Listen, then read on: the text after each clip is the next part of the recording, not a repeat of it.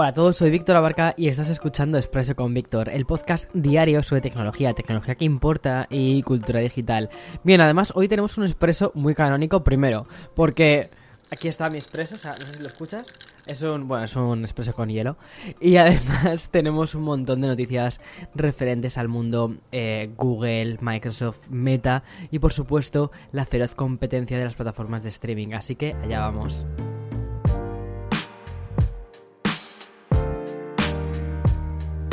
Es muy curioso el anuncio que, ha hecho Google, sobre todo porque estamos en un mundo en el que eh, los, o sea, la idea de los dispositivos que se consuman rápido, que uno reemplace a otro, que todos los plazos de renovación son como, son como muy rápidos. Entonces, lo que ha hecho Google ha sido un poco desmarcarse con este último lanzamiento. Bajo el título de Chrome OS Flex, lo que ha anunciado la compañía es un sistema operativo que tendrá la capacidad de otorgar una especie de segunda vida a antiguos ordenadores, antiguos PCs con Windows y también a algunos Macs más antiguos. A finales del año 2020, esto para que más o menos hace un poquito de historia, ¿vale?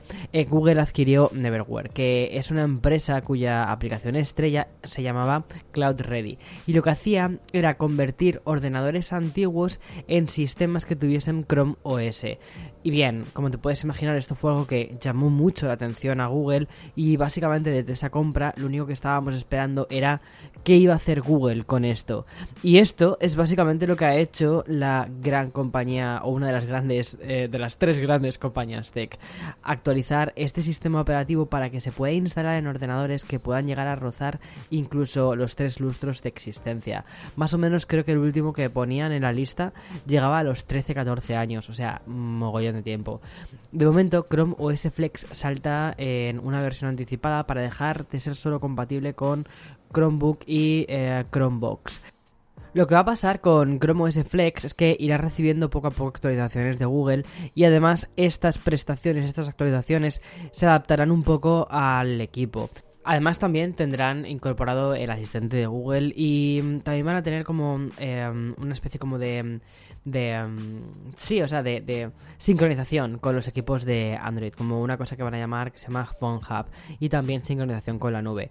Este acceso anticipado está, está disponible para particulares, escuelas y para empresas a través de una unidad USB que Google ofrece de forma gratuita. Eso sí, Chrome OS Flex no tendrá Play Store, no vas a poder descargarte las aplicaciones de Android. Pero me parece que es una muy buena oportunidad para eso, para decir, bueno, pues tienes aquí un equipo antiguo, un equipo que ya pues no funciona prácticamente nada bien y dices, pues quiero darle una segunda vida, al menos como un ordenador muy mm, pensado, ¿no? Para conectarte, para ver vídeos de YouTube, para, para estar un poco en, bueno, pues para las hojas de cálculo de, de Google Drive, todas estas cosas, es decir, un pequeño un pequeño ordenador, ¿no? Para hacer pequeñas cosas. Está genial, me parece que es una muy buena opción y sobre todo creo que para eh, educación va a estar muy bien planteado. En fin, vamos a pasar al anuncio y después continuamos con más. Another day is here and you're ready for it. What to wear? Check. Breakfast, lunch and dinner? Check. Planning for what's next and how to save for it? That's where Bank of America can help. For your financial to-dos, Bank of America has experts ready to help get you closer to your goals. Get started at one of our local financial centers or 24-7 in our mobile banking app. Find a location near you at bankofamerica.com slash talk to us. What would you like the power to do? Mobile banking requires downloading the app and is only available for select devices. Message and data rates may apply. Bank of America and a member FDIC. Vale, la noticia que te daba antes de este primer sponsor era, mm, era sobre Google, ¿no? Y casi como si fuese una especie de noticia espejo, ahora se muestra el reverso, ¿no? De, en lugar de aquí Google está intentando hacer que sistemas súper antiguos, ordenadores, mejor dicho, ordenadores muy antiguos, eh, funcionen cambiándoles el sistema operativo y Justo Nintendo ha anunciado en su blog oficial un final de ciclo, concretamente el de las tiendas online de sus consolas estrellas de la generación previa. A partir del próximo 2023, Nintendo ya no va a permitir que podamos adquirir ningún título digital para Wii U o Nintendo 3DS, o sea, ya podríamos considerar como la Nintendo 3DS RIP. A partir de ese momento, los juegos tendrán que ser comprados únicamente de manera física.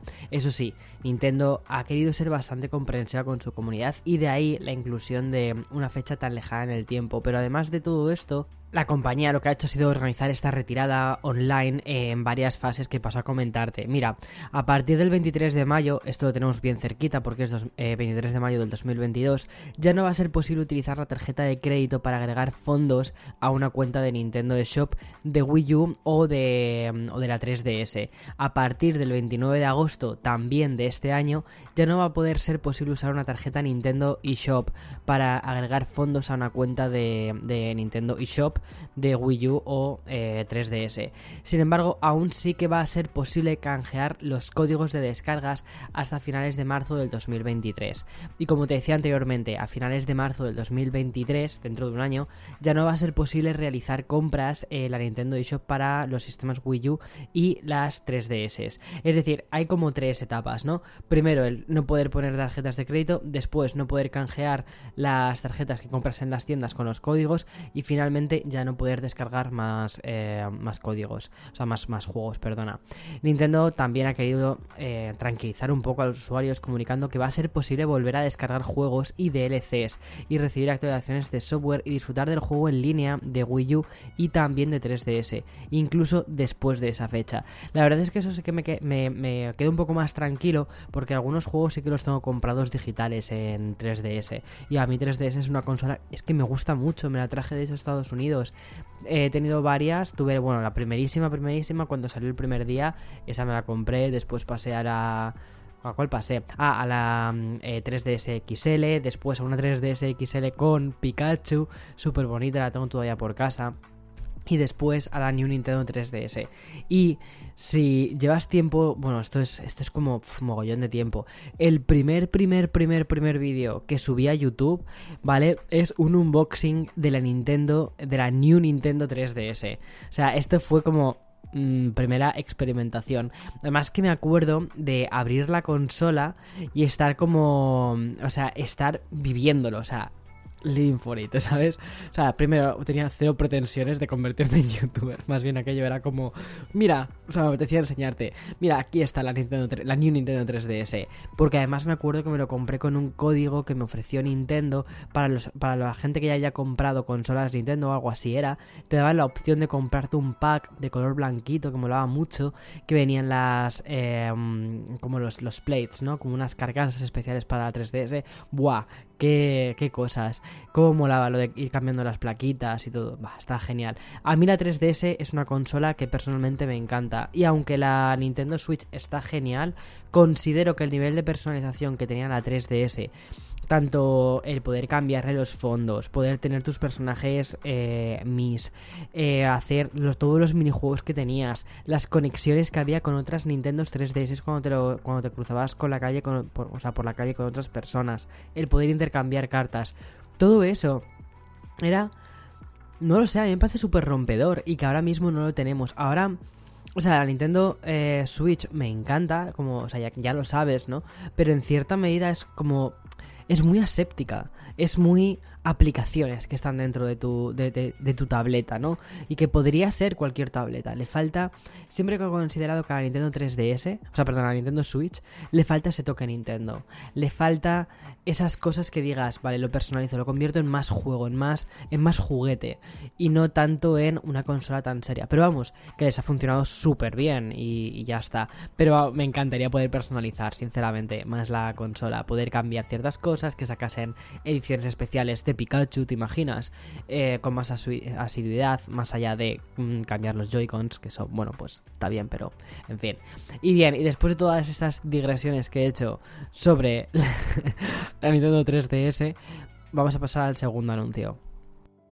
When you need mealtime inspiration, it's worth shopping Kroger, where you'll find over 30,000 mouthwatering choices that excite your inner foodie. And no matter what tasty choice you make, you'll enjoy our everyday low prices, plus extra ways to save, like digital coupons worth over $600 each week. You can also save up to $1 off per gallon at the pump with fuel points. More savings and more inspiring flavors make shopping Kroger worth it every time. Kroger, fresh for everyone. Fuel restrictions apply.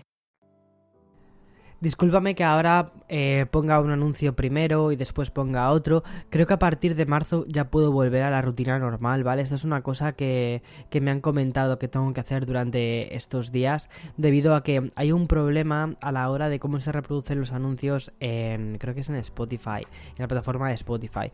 Entonces, si los pongo al principio como hago siempre, lo cual yo creo que mucha gente que ya es asidua pues conoce um, que existe un botón um, para pasar más rápidamente eh, las cosas. Bien, lo que sucede es que por lo visto como que no funciona correctamente, es un, es un fallo que hay en el ad server. Entonces, bueno, um, me han pedido que hasta el día, creo que es hasta el día 1 de marzo, eh, siga haciendo esto, pero vamos, que yo tengo las mismas ganas que tú de volver a lo habitual, porque también para mí es un rollo cortar el audio, no sé qué, pim pam, y que además me gusta que las cosas estén lo más limpias posibles, ¿vale?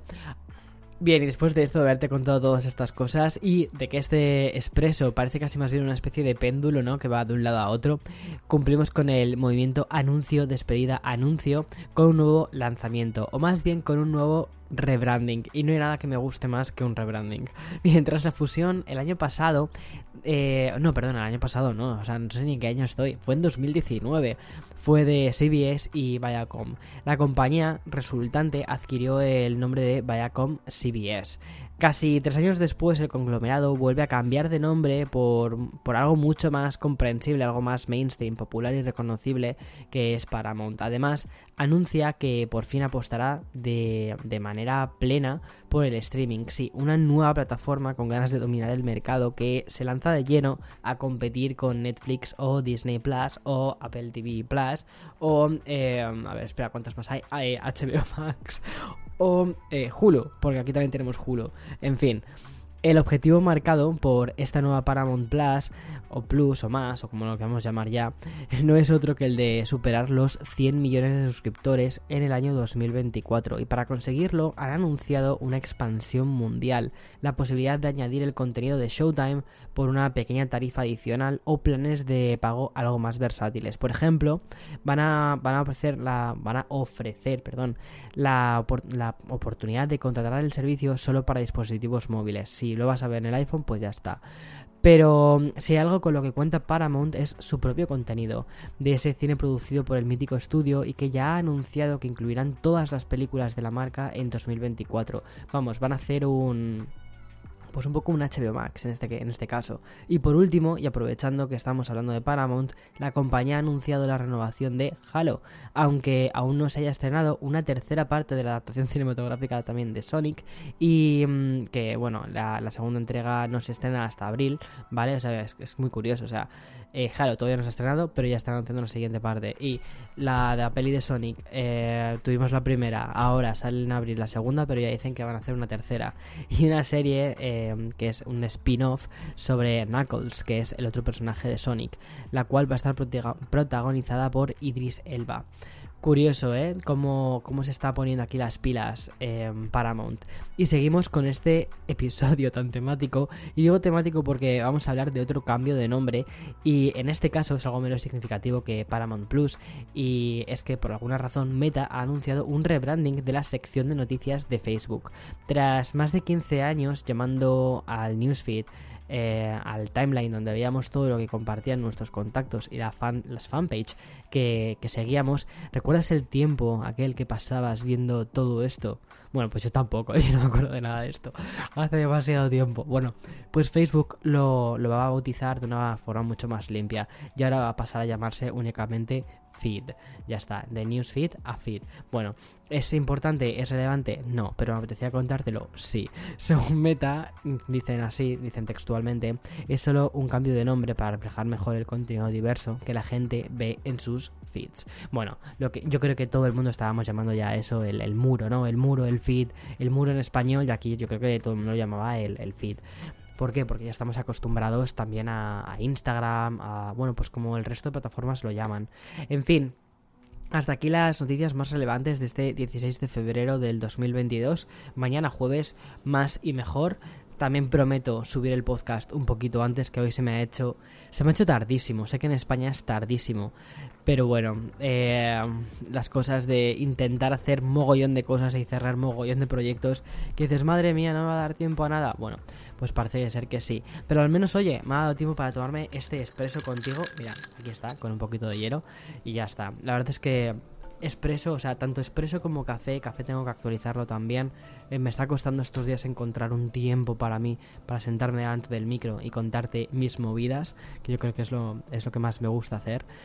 Pero es eso, es lo que te digo, es para mí es un tiempo eh, para, para disfrutar, para estar tranquilo, para estar relajado. Y me gusta mucho, la verdad. Es un proyecto, es un proyecto que me gusta, tengo que serte sincero. En fin, eh, mañana, mañana más y mejor, ¿vale? Disfruta del día y chao. Hasta mañana, chao, chao.